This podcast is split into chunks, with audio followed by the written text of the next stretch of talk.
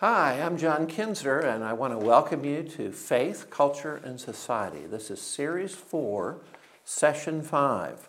Today we turn our attention to the first Supreme Court Justice, Chief Justice of the Supreme Court, John Jay. He was the uh, man who appointed by President Washington to fill this uh, important spot. He was a founding father, he was a member of the First and Second Continental Congresses, and he served as president of the Continental Congress. He was very inspirational in uh, writing the Federalist Papers, uh, along with James Madison and Alexander Hamilton. There were 85 papers. Jay wrote five of them. Hamilton wrote 51 of the papers, and James Madison 29. So Jay had an important part writing five of those papers. In 1777, John Jay helped to write the Constitution of New York, the state of New York, and from 1795 to 1801, he was the governor of the state of New York. He negotiated a peace treaty to end the war with England. It was called the Jay Treaty. So he assisted John Adams and Benjamin Franklin with that. Uh, Jay was a critical founding father. In October of 1816, John Jay spoke this important idea. He said, Providence, God, has given to our people the choice of their rulers, and it is the duty as well as privilege and interest of a Christian nation to select and prefer Christians for their rulers. So, in addition to being appointed by President Washington to the Supreme Court, now understand this John Jay was also elected president of the Bible Society in 1818 and president of the American Bible Society in 1821. So, in 1824, while serving as its president, John Jay said this to the American Bible Society. The Bible will inform them that our gracious Creator has provided for us a Redeemer, in whom all the nations of the earth will be blessed. That this Redeemer has made atonement for the sins of the whole world, and he has reconciled divine justice with divine mercy, has opened the way for our redemption and salvation and that these inestimable benefits are the free gift and grace of God, not of our deserving, nor in our power to deserve. So Jay understood the value of the scripture. He understood that the Bible speaks to all the nations. He said this about the importance of the Bible, and in, this you see the fingerprint of God on his life. Look at how he thought. In forming and settling my belief relative to the doctrine of Christianity, I adopted no articles from creeds, but such only as on careful examination I found to be confirmed by the Bible. At a party in Paris once, the question fell on religious matters in the course of it, one of them asked me, Did I believe in Christ? I answered that I did, and that I thanked God that I did. Jay did not attend the Constitutional Convention in Philadelphia, but he strongly supported the Constitution. Very different from Patrick Henry, who did not support the Constitution. But Jay did. Jay, along with Hamilton and Madison, wrote those important Federalist Papers. Jay's abilities as a statesman led President Washington to appoint him as the first Chief Justice of the court.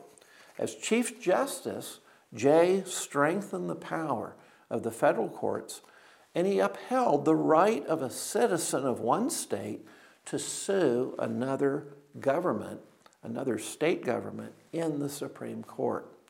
So this was like the first case that where that was carried through. And Jay accepted the case, they ruled on it, and now the Supreme Court had an established precedent. From 1795 to 1801, he was governor of New York, and he was recognized for his honesty, his refusal to appoint or dismiss officials just because of their party and their political affiliation, and he was known for his devotion to his duties. The reforms Jay sought included he wanted to revise the criminal law to eliminate the death penalty for everything except for major crimes, to have humane treatment of all prisoners. He wanted to abolish slavery in the state of New York and an act, he wanted to pass an act to prevent the, the uh, profaning of the Sabbath day. So he was surely a solid Christian governor. He retired from uh, government life in 1801 at the age of 57, but now he serves as president of the American Bible Society. In 1829, he died at the age of 84. Norman Cousins, and uh, who was a famous historian, said this about Jay. He said, Jay accepted the literal truth of the Bible. He said this Jay believed the Bible. He knew every word of it to be completely and literally true. His immense faith buoyed him up in every misfortune. His quiet piety and radiant serenity impressed themselves on all his children. When Peter Augustus, his eldest child, died in 1843, he likewise admonished his children in these last words. He said, My children, read the Bible and believe it.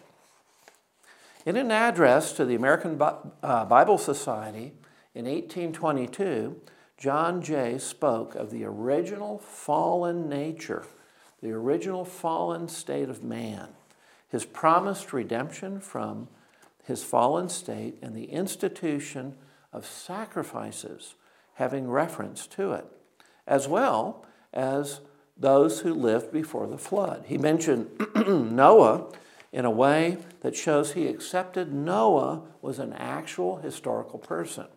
He spoke of the confusion of tongues at Babel, and he spoke about God leading Abraham out of the city of Ur into a new land as literal historic events.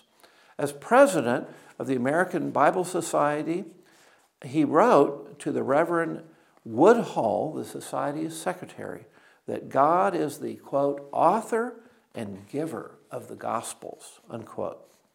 Let's take a look at his last will and testament. Often the, the, his will will reveal something about the man or woman.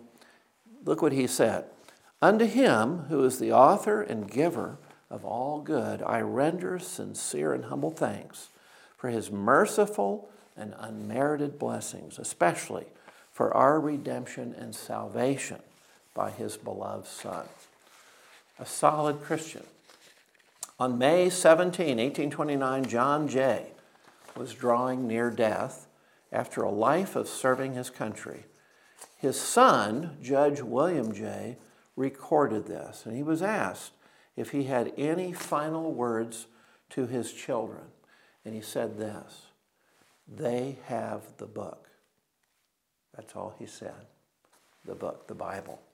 So, what is the lesson that we can draw from this dedicated Christian who was so careful to establish and protect the liberties with a needed constitution. We needed a stronger government. He was zealous to correct the faults of a weak Articles of Confederation and replace it with the Constitution in 1787. He was inspired by the belief that our liberties as human beings find their origin in being created, our liberties are created, and we are created in the image of God.